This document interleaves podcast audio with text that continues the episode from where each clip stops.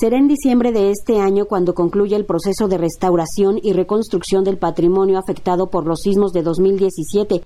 Así se dio a conocer durante la conferencia matutina con el presidente Andrés Manuel López Obrador. Fueron 3.269 los inmuebles afectados en 11 estados de la República Mexicana, un patrimonio que destacó el presidente de México todo el trabajo de reconstrucción, rehabilitación, conservación de bienes históricos fundamentales, lo que tiene que ver con nuestra identidad como pueblo poseedor de una extraordinaria cultura, nuestro querido México. Fue la secretaria de Cultura Federal Alejandra Frausto quien garantizó la conclusión de las obras. Dijo que de los 3.269 inmuebles afectados, 2.386 ya fueron entregados, con un avance del 73% y una inversión total de 10.028 millones de pesos. Garantizó que este proceso concluirá en diciembre de este año. No había habido una catástrofe tan grande en el patrimonio cultural como los sismos del 2017. Tenemos el registro de 3.269 inmuebles afectados en 11 estados de la República.